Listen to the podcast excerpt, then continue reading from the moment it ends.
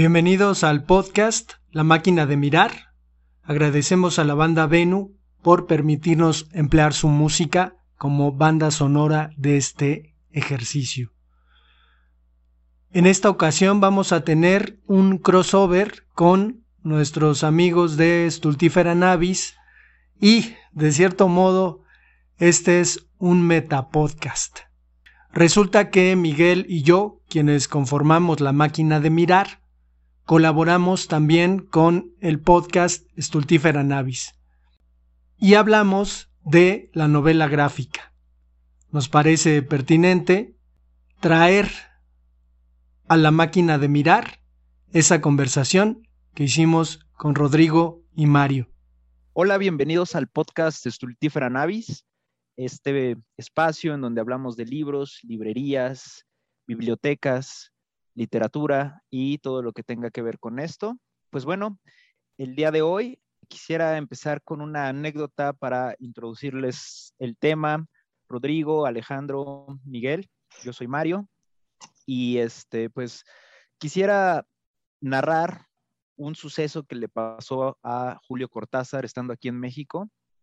Julio Cortázar iba caminando por las calles de la Ciudad de México y se topó con un puesto de periódicos.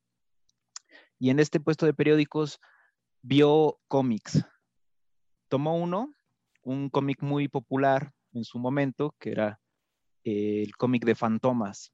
Y por curiosidad simplemente se le ocurrió comprarlo.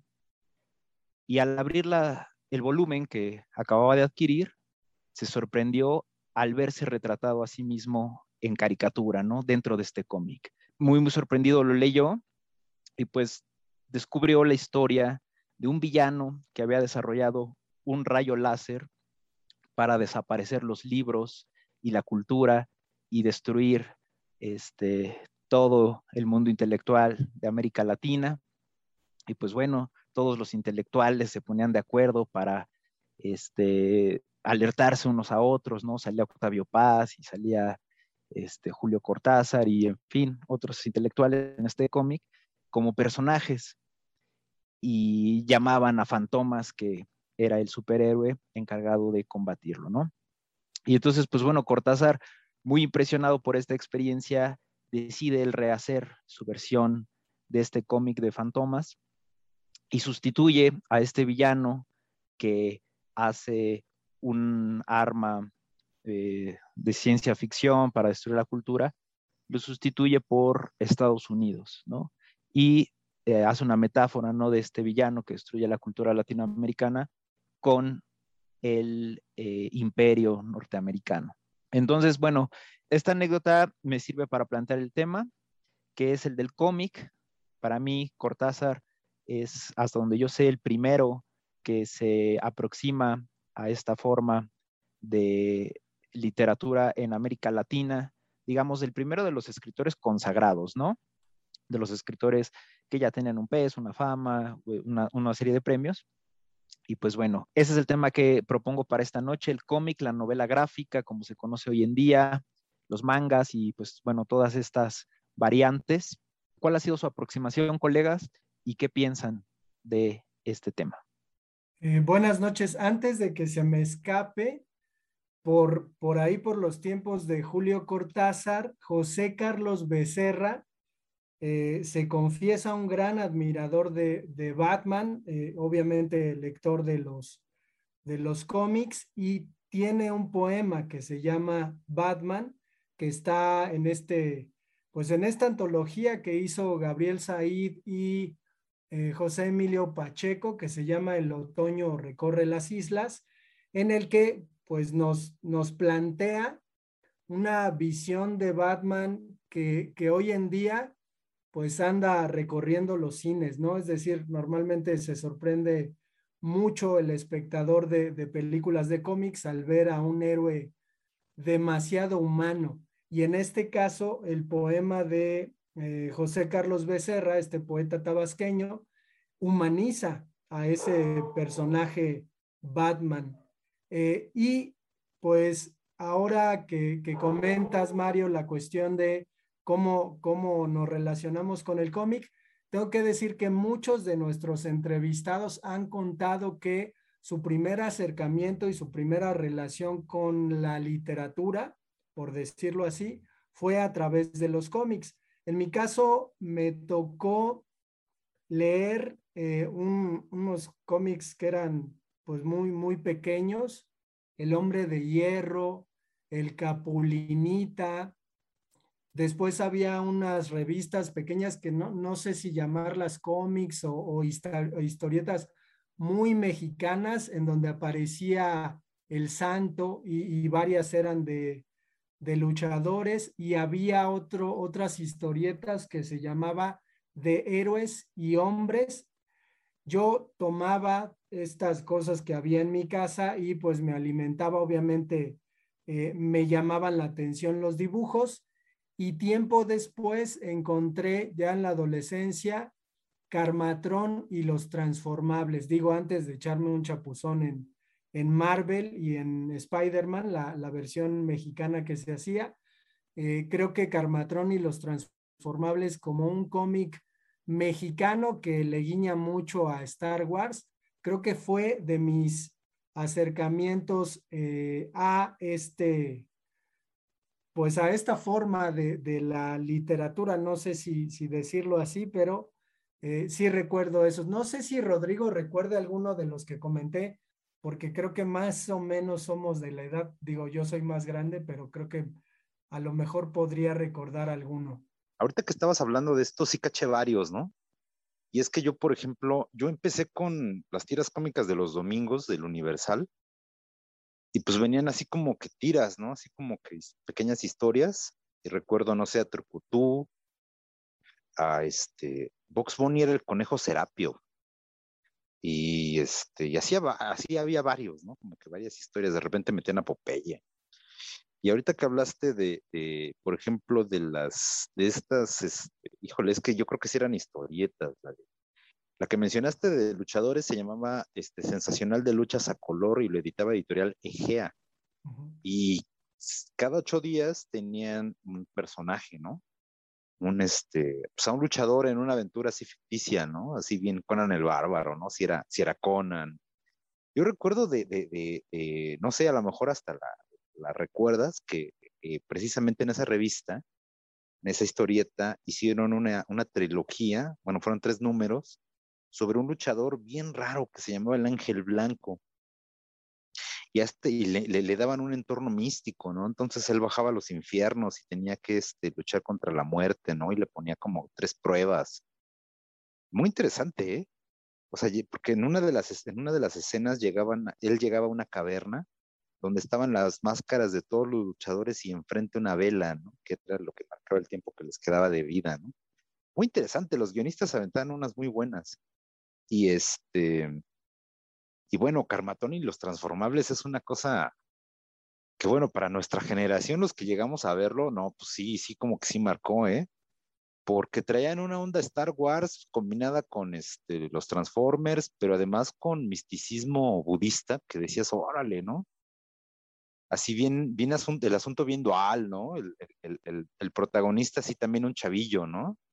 Pero que también se convertía en un, en un robot samurái místico, ¿no? No, una cosa loquísima, ¿no?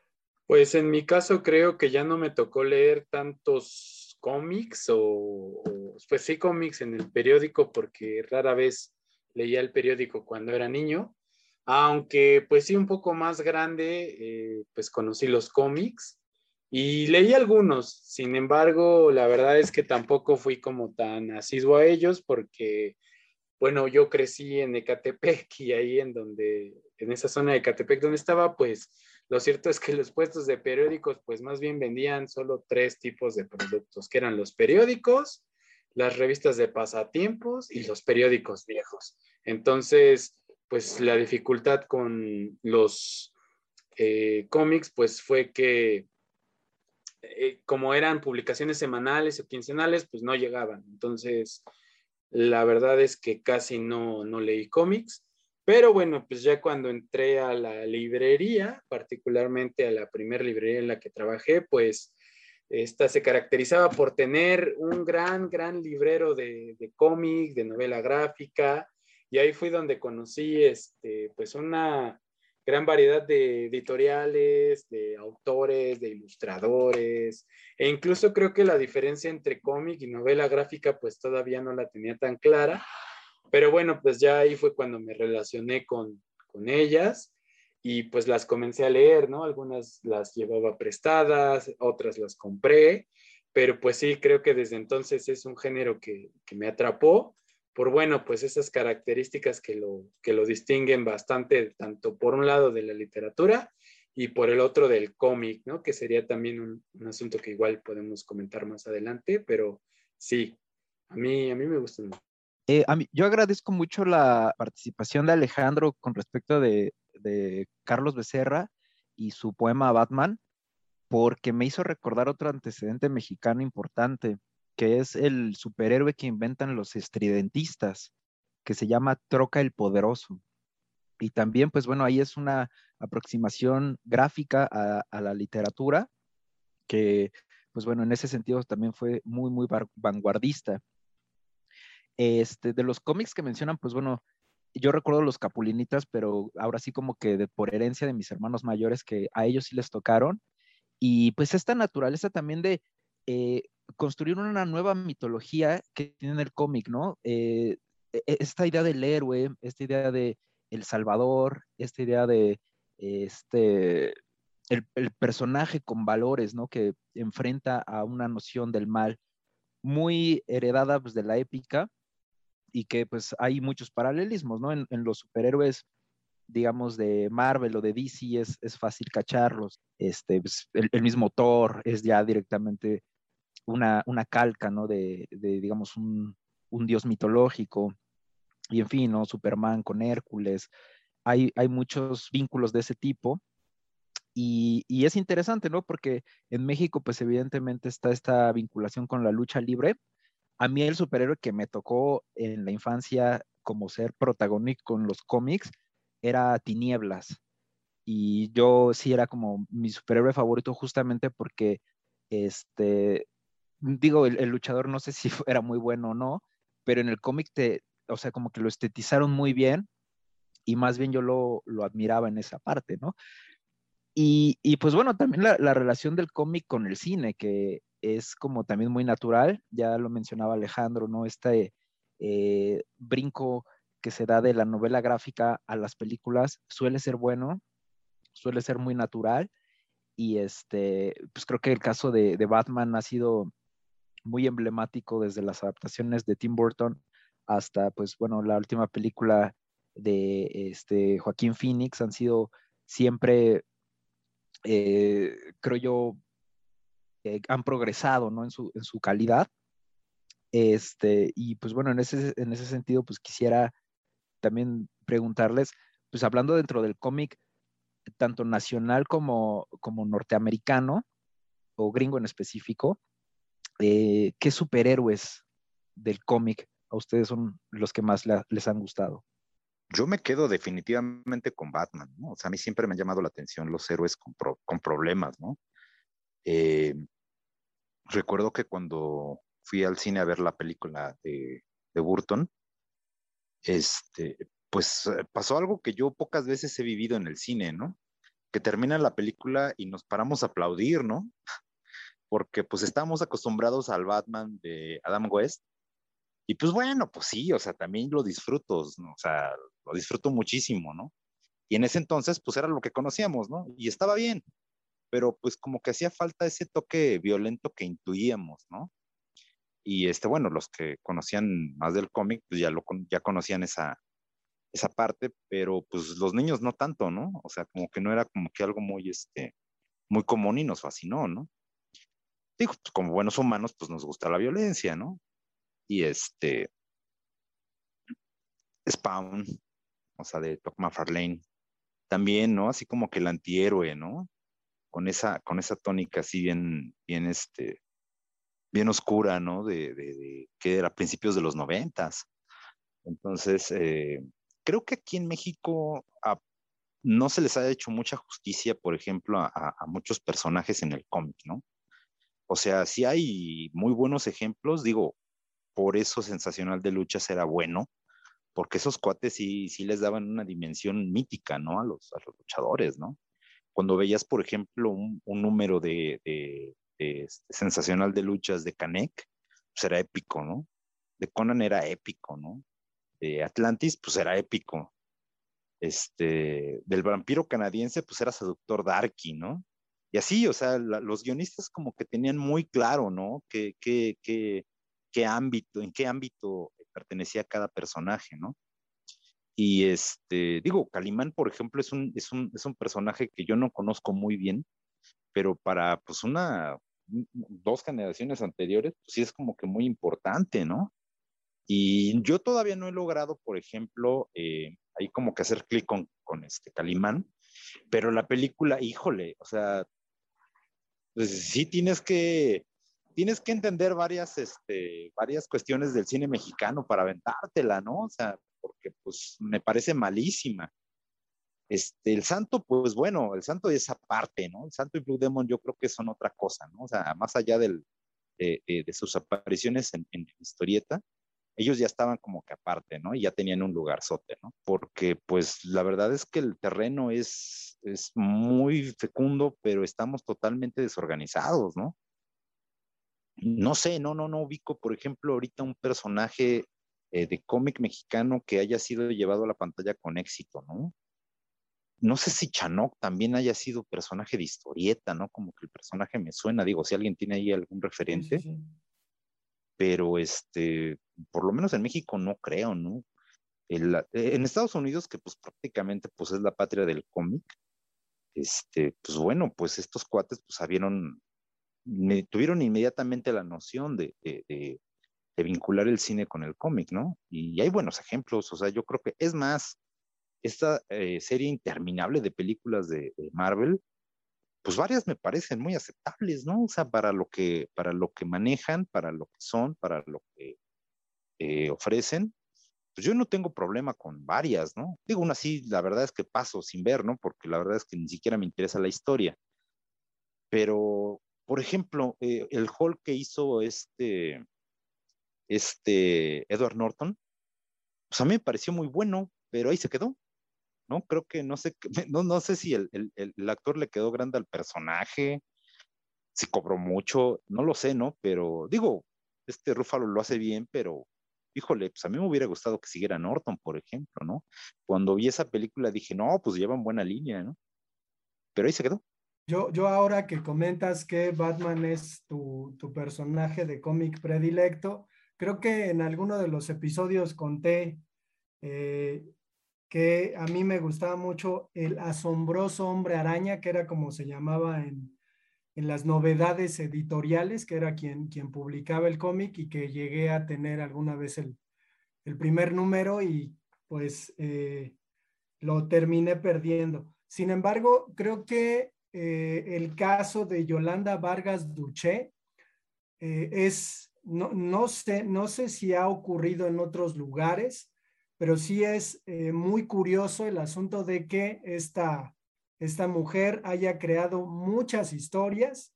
Bueno, una, una de ellas pues es Memín Pinguín, que ahora con la corrección política pues no resulta tan, tan adecuado ni siquiera pues mostrar su imagen, pero creo que muchas de las novelas que ella hacía en esta serie que se llamaba Lágrimas y Risas, terminaron convirtiéndose en telenovelas, ¿no? Y, creo que ahora hay, eh, pues a partir de estas grandes eh, empresas de streaming, cierta atención hacia la novela gráfica. Se acaba de estrenar una, una serie de televisión en la plataforma para adultos de, de Disney Plus, no me acuerdo cómo se llama, Star, creo que se llama, eh, una, una, serie basada en una novela gráfica que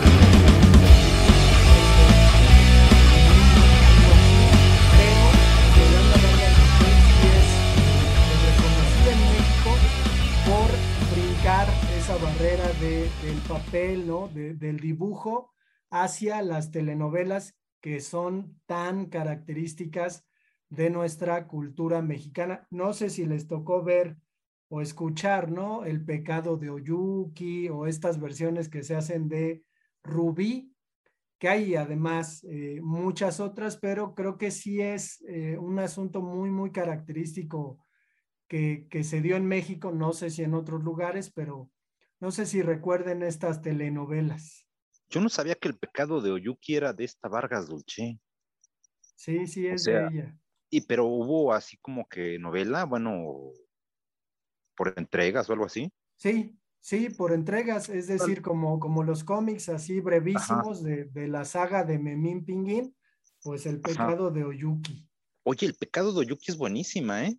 Digo, también parte de, de, de, formación en cultura popular se la debo a lo que veía en casa, ¿no? Y pues bueno, pues si eras niño en 1984, 86, pues bueno, pues, y, y, eras parte de la, de la, perrada, pues seguramente veías, ¿no? O sea, estaba, estaba el pecado de Yuki, ¿no? Pero a mí siempre me pareció buena porque era una producción bien hecha, ¿no? O sea, sí pusieron a esta Ana Martín a aprender a maquillarse y a caminar y, y, las interpretaciones también eran buenas. Hasta trajeron a un inglés, de hecho el protagonista en la telenovela era un cuate inglés. Entonces, este, una etapa extraña dentro de la, dentro de este, este asunto de las telenovelas mexicanas, ¿eh? porque había producciones. Había producciones que manejaban cosas interesantes. Lucía Méndez por ahí tuvo una telenovela que era la de El extraño retorno de Diana Salazar, ¿no? Donde manejaban una cuestión de reencarnación y poderes paranormales, para psicología que estaba muy en boga en la época. Pero, este, híjole, con Memín pues oye, pues ya ni siquiera tenemos el, pan este, que es la medianoche reciclada con chocolate, que es el negrito, ¿no? O sea, como si negrito o negro en México, pues hubiera sido peyorativo, ¿no? Nunca lo ha sido. Es más, de hecho, pues tengo un montón de gente que le gustaría que le dijeran negro, ¿no? O sea, aquí el negro es otra cosa, ¿no? Pero, pues bueno, estamos importando también este, corrección política, ¿no?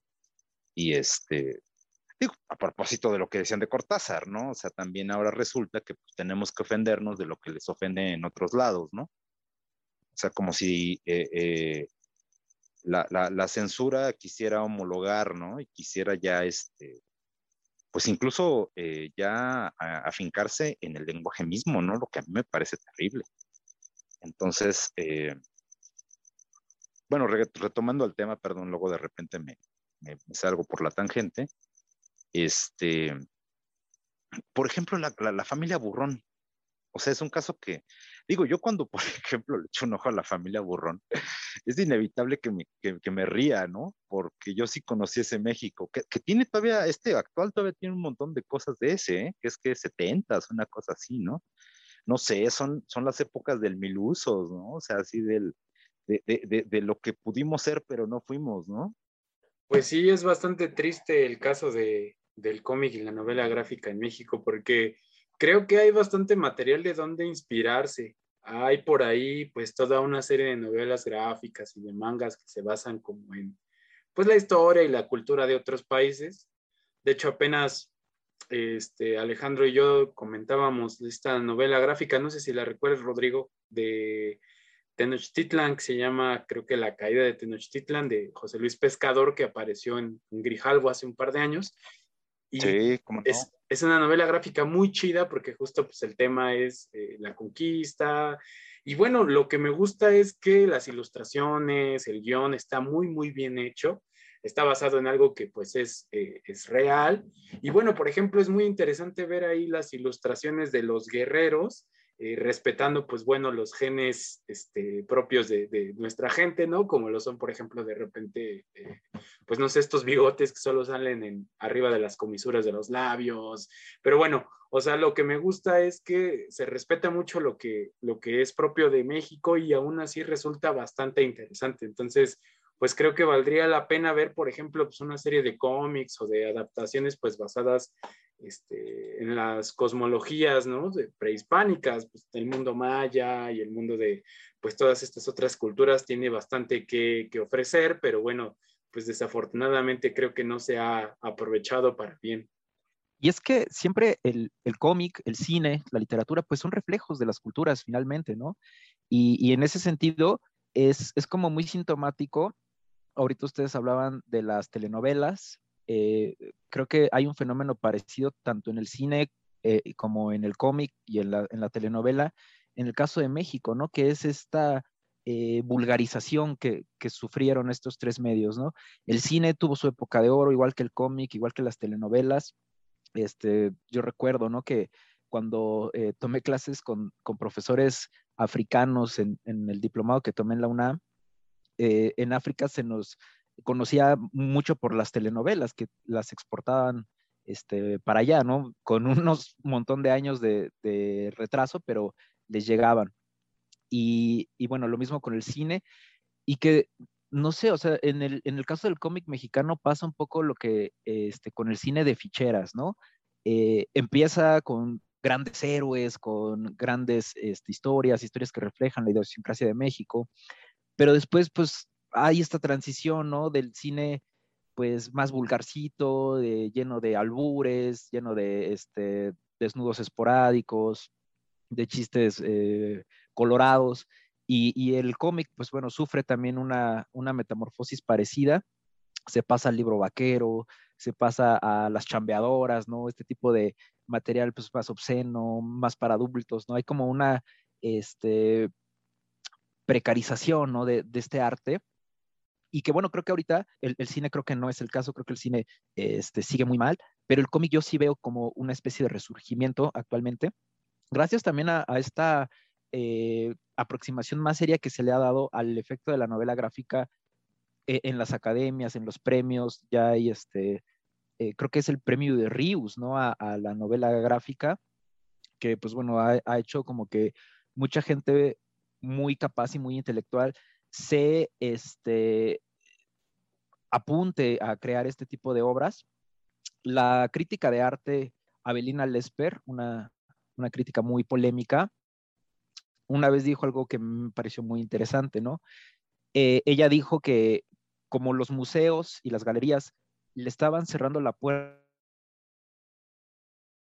a los artistas tradicionales, ¿no? Digamos a los pintores, a los dibujantes, a los escultores, este, por darle preferencia a los artistas llamados contemporáneos, que son los que hacen ready-mades o performance o videoarte, otras formas, ¿no?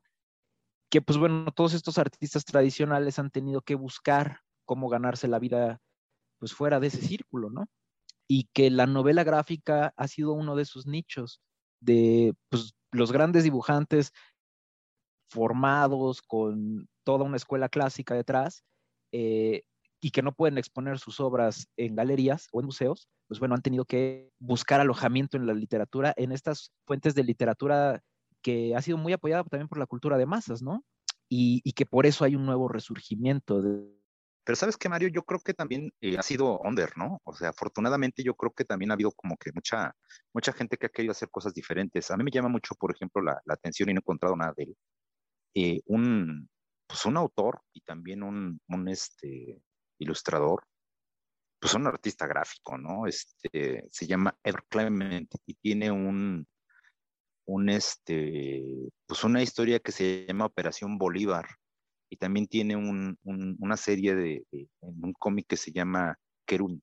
Pero este cuate mete ondas bien, bien interesantes, ¿no? Porque de repente eh, son conjuras mundiales que tienen lugar en México, pero que además tienen también este, partes místicas, ¿no? En las cuales tienen que eh, viajar a mundos, ¿no? Tienen que entrar a entornos eh, paranormales, sobrenaturales, para, para este, cumplir la misión, ¿no? Y nada más he visto referencias, o sea, y de repente también algunas, este, algunos extractos de la obra del cuate, pero sí es muy interesante, ¿eh? Y bueno, el cuate es mexicano y dices, órale, o sea, ya en la... El, yo me, me, parece que este resurgimiento, eh, pues me parece que afortunadamente se ha dado desde abajo, ¿no? Como bien mencionas, ¿no? Con, con artistas que no encontraron en el nicho oficial, eh, pues espacios y dijeron, bueno, pues este, yo soy más que esto, ¿no? O sea, y pues sí, en ese sentido yo creo que, eh, pues más bien habría que seguirles la pista, ¿no? Con, con respecto a lo que comentaba Mario de eh, estas cosas que se hicieron en el cine en los años 80, ¿no? El dichoso cine de ficheras. no sé si terminó de alguna manera afectando a la, industria de la historieta en México, porque creo que a la par comenzaron a aparecer este tipo de historietas que se llamaban sensacional de traileros y otro tipo de, eh, revistitas que pues tendían sobre todo a la cuestión erótica, pero también un tanto eh, como reflejo de ese cine que se hacía entonces. Creo que pues ya a finales de los años noventas aparecen, no sé si, si por ahí Rodrigo se acuerde, un, una especie de cómic que se llamaba El Mil Chistes, que era pues de, pronto una lectura eh, para adolescentes, ¿no? Eh, con groserías muy, muy explícita, los dibujos pues con mujeres muy voluptuosas y eh, explotando esta cuestión de el mexicano panzón, chaparro y la mujer voluptuosa. Creo que, creo que al final, pues todo este tipo de, de ejercicios terminaron convirtiéndose ya en, pues en, historietas que rayan en lo pornográfico. No sé si hoy en día todavía existen, pero también recuerdo por aquel entonces que hubo quizás ya los últimos intentos de introducir eh, pues a los héroes de Marvel y de DC sin mucho éxito porque recuerdo que aparecían por ejemplo los hombres X pero se detenían en un momento y pues después ya aparece la industria americana del cómic tocando eh, pues los puestos de revista en México, presentando unos cómics eh, de unas cuantas páginas, 20 páginas, ¿no? Que uno compraba y, pues no sabías bien a bien de qué iba la historia porque eran muy, muy breves.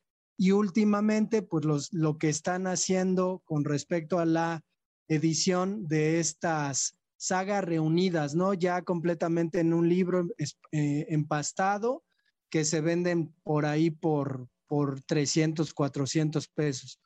Pero creo que en México pues ha habido una, una evolución eh, en la que pues había cómics originales mexicanos, historietas que se fueron apaciguando con ese declive de, de pues ya no, no contar historias que no fueran eh, con respecto a aventuras sexuales, ¿no? Sí, me acuerdo mucho de, Mil Chistes porque sí lo llegué a comprar. También, este, pues creo que era de los mismos este, cuates de Videorisa, ¿no? Sí. Pero pues la verdad es que pues era muy X, ¿eh? Bueno, a mí, hay a quien sí le encanta, ¿eh? Todavía esa cosa, pero a mí nunca me, llamó mucho la atención. Siempre me, pareció muy de hueva, ¿eh? O sea, no, no le encontraba como que el clic. Digo, porque pues también era adolescente, pero pues mi realidad era muy diferente, ¿no? Entonces, este, creo que creo que este, le, dejé de seguir la, pista, creo que afortunadamente ya no existe. Este, pero ya después, como mencionas, yo no le entré mucho al cómic así de, fascículo, ¿eh? Porque precisamente yo no soy, también los modos de compra, ¿no? Eh, yo no soy mucho de estar eh, siguiendo cosas, yo no veo series, por ejemplo, ¿no? Porque ya al, quinto capítulo, pues ya me aburrí creo que la única que sí vi completa fue Breaking Bad, ¿no? Y eso así fue así como que muy raro, ¿no? Entonces, eh, yo era más de historias completas, o sea, la verdad es que yo, por ejemplo, si compro el ómnibus, ¿no? No me gusta estar este, cazando los números. Y, eso también es algo que, por lo cual yo también eh, no tengo como que demasiado embalaje en cuanto al, al cómic, ¿no? De hecho, me gusta más la novela gráfica creo que en alguna vez eh, les mencioné, ¿no? Que por ejemplo a mí me gustaba lo que hace Alan Moore, ¿no?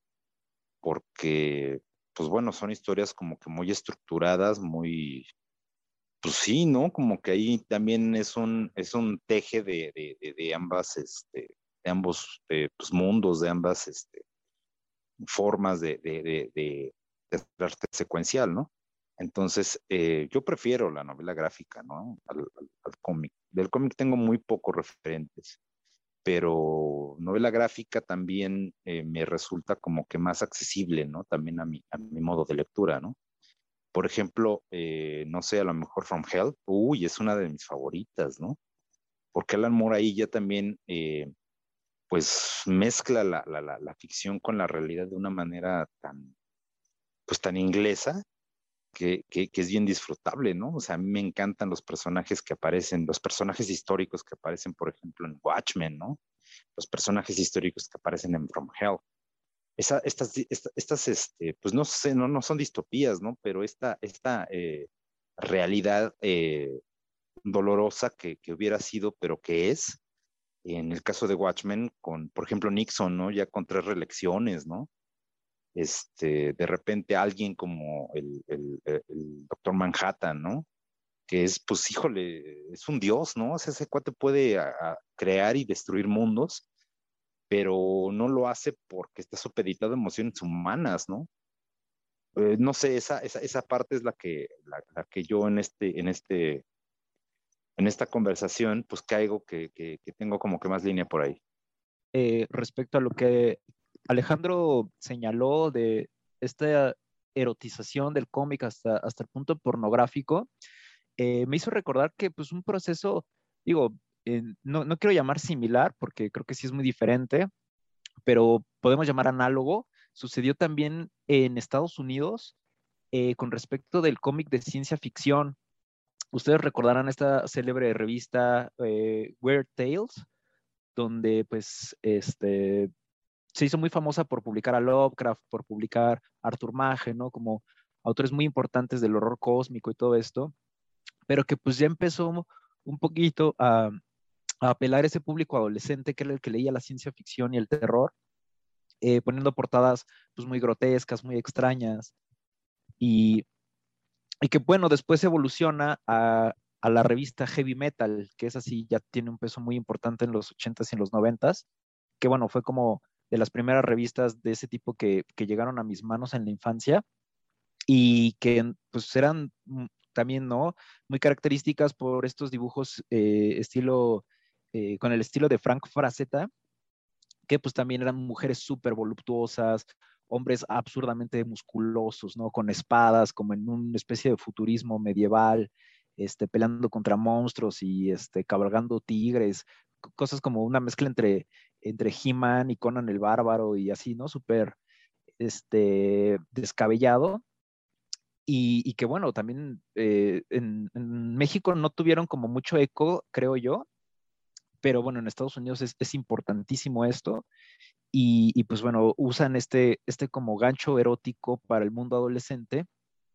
Y también pues el, el gran Milo Manara, ¿no? Que es, es célebre por ser un, un autor de, de cómic, este, bueno, de novela gráfica, pues bastante erótico, bastante subido de tono, que es buenísimo dibujante, ¿no? Me gusta mucho.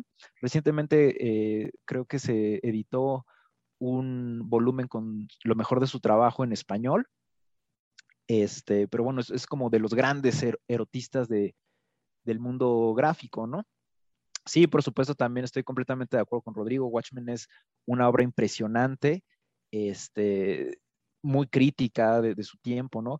Este, y en, en, ese sentido, pues quisiera orientar ahora eh, cuáles ustedes consideran las mejores novelas gráficas que han leído, ¿no? O las que más los han conmovido y más les han gustado. Yo por mi parte tendría que mencionar es, eh, una, una pieza de la cultura japonesa, un manga que este, se llamó Ghost in Chill. Eh, ya después hubieron un par de películas, pero a mí me parece como de esas obras muy, muy impactantes, muy avanzadas a su época, ¿no? Junto con Akira, digamos, y Evangelion, fueron de, de esas eh, puntos de quiebre en la historia de la ciencia ficción que a mí hasta la fecha me siguen impresionando, ¿no? Eh, y que, pues bueno, creo que sí, sí marcaron a, a varias generaciones, ¿no? A partir de que surgen. Pues ahorita que me estás diciendo, yo creo que tendría, ahorita me vienen a la mente dos, ¿no? Digo, si prolongamos esto, pues sin duda vienen más, ¿no? Pero ahorita yo creo que Persepolis de Marjan Satrapi y, híjole, Maus de Art Spiegelman. Digo, el tema estrelladísimo, este, el sobreviviente judío de la Segunda Guerra Mundial, pero la relación con el padre, o sea, es bien judía, ¿no? O sea, es bien este, estereotípica, ¿no? Este, es Kafka, es un montón de gente, ¿no? Que tiene conflicto con, con la figura del padre, un asunto muy judío. Y, este, y yo creo que en, en, las, en los dos casos, la historia y el trazo, ¿no? O sea, yo creo que es bien importante y se nos ha ido en estos, eh, en esta conversación, por ejemplo, el, el, arte gráfico, ¿no? El trazo es definitivo, ¿no? Entonces, por eso yo creo que no solamente eh, tienen el, mérito en el caso del cómic y es bien importante recalcar el guionista, sino también el, dibujante, ¿no?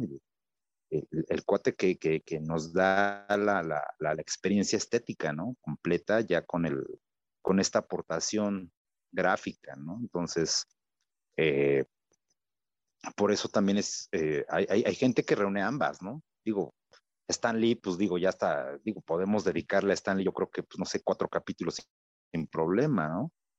Pero, este, pero yo creo que sí, eso es, es, algo que, que, es, es, es el, el, el, golpe, ¿no? Que, que te da la novela gráfica.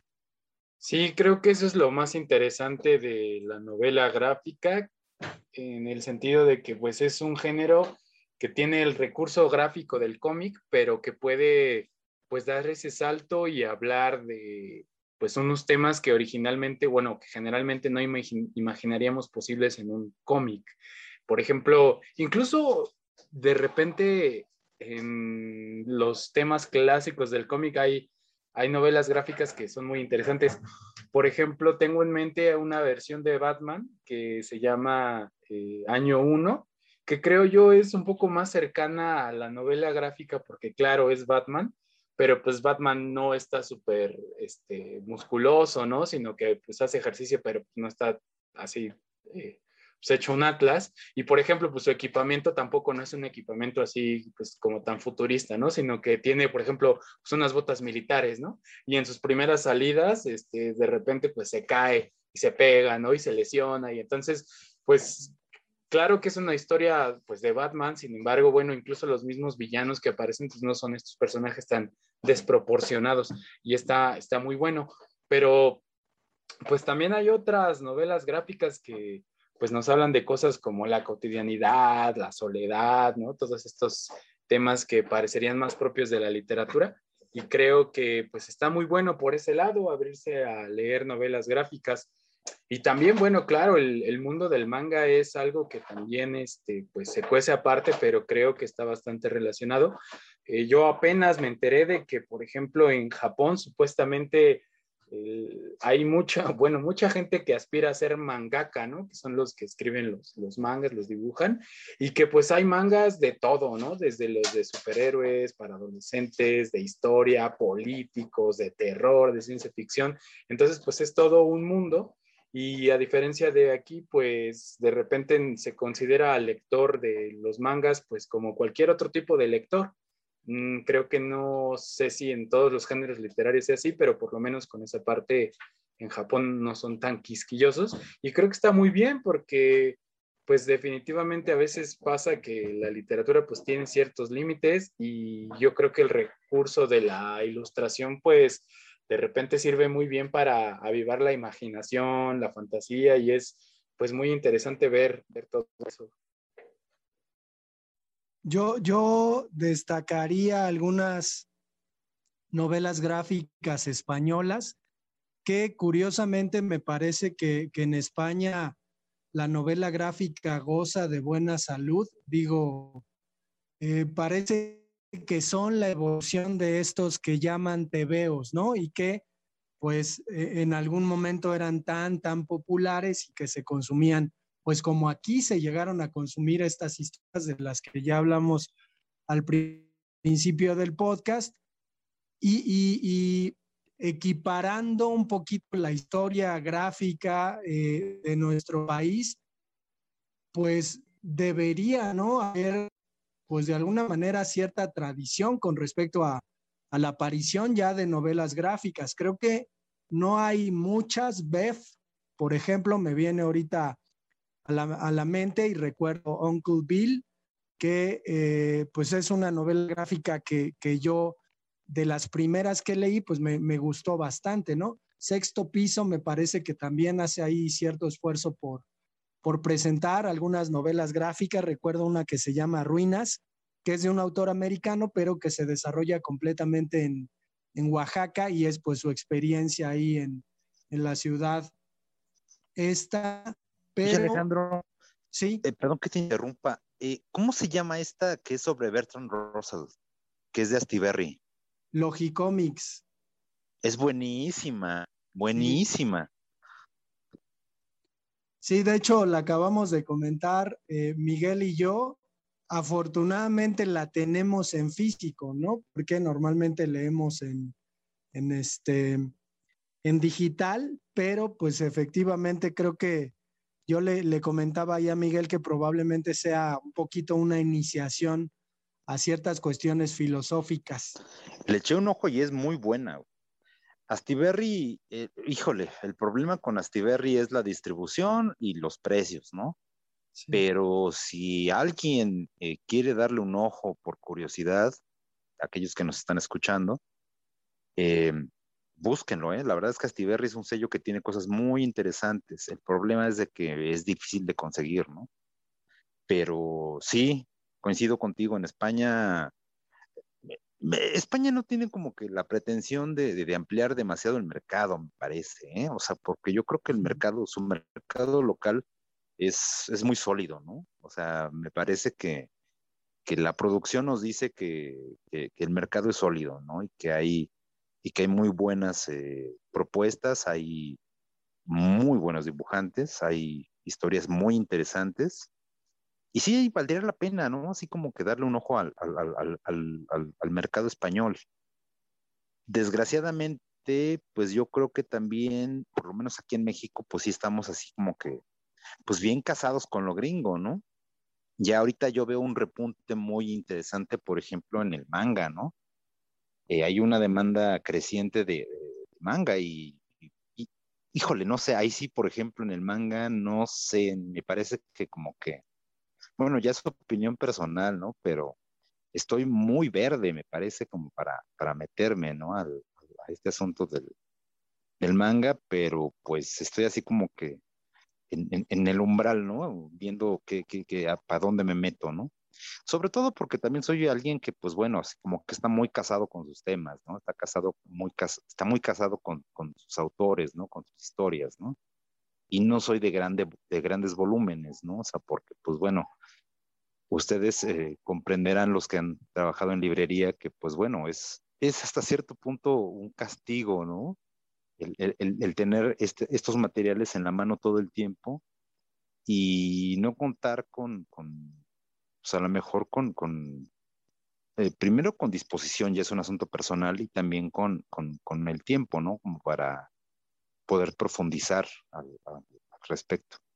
Pero en algún momento me voy a dar la oportunidad, pero estoy así como que todavía este, dubitativo. A mí, a mí me gustaría saber eh, más o menos cómo está el panorama de la novela gráfica dentro de la librería. Es decir, hace, no sé, creo que como 10 años que yo estuve en, en librería pues era inimaginable, ¿no? Eso no existía, era algo que definitivamente no existía, no había eh, pues, libros como tal, seguramente había, pero pues, no teníamos conocimiento, no había ni siquiera pensado una sección. Sin embargo, hace cuatro años o cinco que, que estuve, pues me encontré con una gran sección de novela gráfica, ¿no? Y una gran atención de parte de los compradores y también de parte del público. Entonces, no sé, no sé cómo, cómo, esté hoy en día en las librerías, pues estas secciones quizás eh, nuevecitas de este, este género que, que pues resulta tan atractivo, caro, pero atractivo.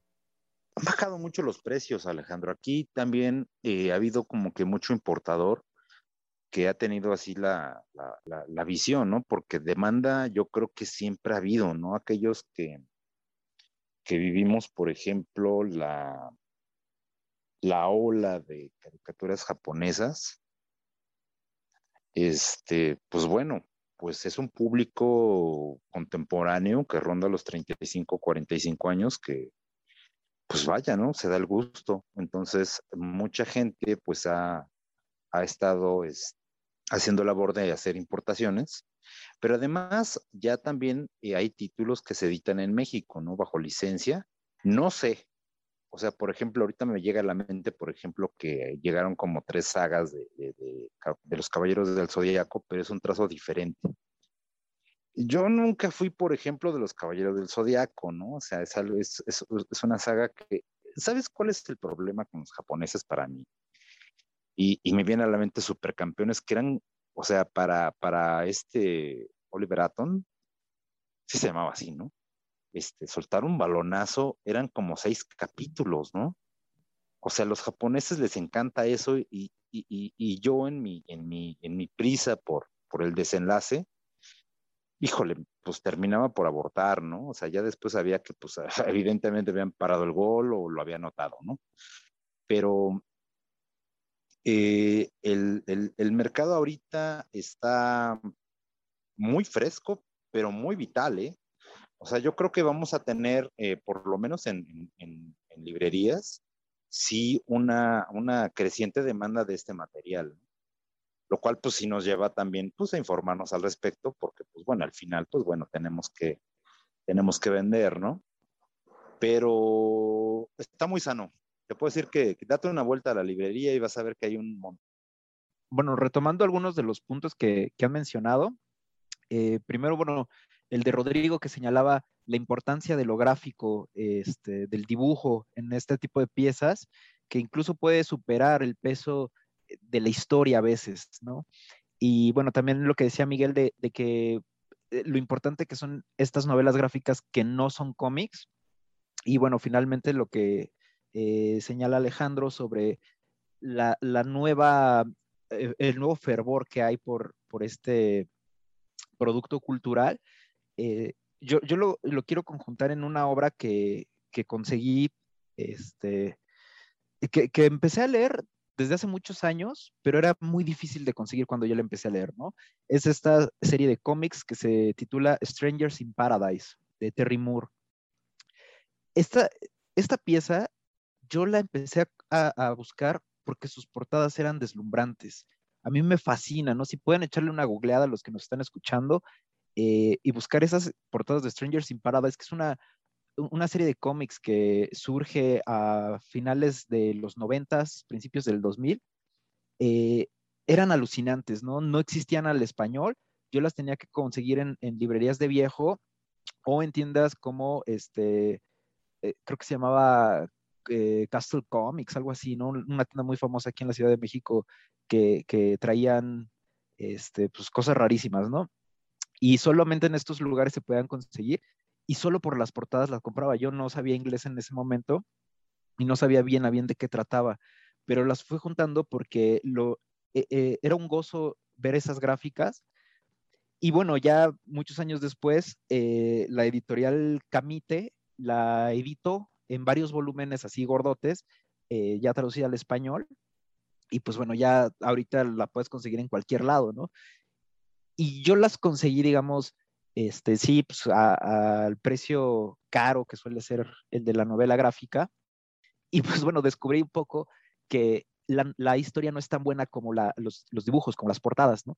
Eh, sin embargo, no es mala historia, ¿no? Es, es una de estas tramas como las que señala Miguel, eh, de que ya propiamente no es la historia del superhéroe que salva al mundo del villano, sino más bien esta, esta historia trata pues de una mujer que fue superhéroe, pero dejó de serlo y ahora quiere vivir una vida normal, pero bueno, tiene un montón de problemas psiquiátricos y mentales de todos los traumas que vivió en su, en su época de superhéroe y cómo eso le genera muchos problemas en su vida personal, ¿no? Hay un trío amoroso ahí medio lésbico, aparece el, problema del SIDA, ¿no? Y cosas así y, entonces como, digamos, la parte de los superhéroes en un principio al menos se queda en segundo plano y es más bien el drama de, este lado eh, humano de, los personajes, ¿no? Entonces, pues bueno, yo la recomendaría sobre todo a las personas que le quieren entrar a la novela gráfica, pero no son fans de Marvel o de DC o de este superhéroe clásico. Eh, Strangers in Paradise puede ser una buena manera de aventarse a este, a este mundo. Creo yo que ya envejeció en, en algunos temas las novelas, pero también es una fuente muy, muy interesante de, de cultura popular, sobre todo de los años noventas. Claro, que, es muy interesante saber también que de unos años para acá, no sé si también les sucedió a ustedes, como que ha tenido mayor recibimiento ser fan de los cómics y de las novelas gráficas y de todo esto. No sé si ese rechazo se debía un poco a que hace unos años pues no eran contenidos tan populares y creo que en ese sentido eh, la adaptación de varios cómics o de novelas gráficas, tanto a series, tanto a películas y esto pues ha, despertado el interés en ellas, pero creo que está muy bien que pues se les dé una oportunidad. Aunque sí es curioso de repente pues bueno también observar cómo es que pues se relacionan estas imágenes del cine con las imágenes de los dibujos, ¿no? Y la tinta y esto, porque creo que son medios en los que, por ejemplo, el color juega un papel fundamental. Sin embargo, eh, pues sí, las producciones son diferentes. Y a veces, por ejemplo, creo que también sucede mucho que ciertas novelas gráficas se hacen con alguna intención y bueno, luego nos encontramos con películas que pues parecen ya que nos hablan de otra cosa, pero creo que sin importar pues lo que suceda, en realidad es muy bueno ver que estos contenidos tienen mayor este, mayor, mayor apertura y mayor recibimiento, que creo que es lo que, lo que importa.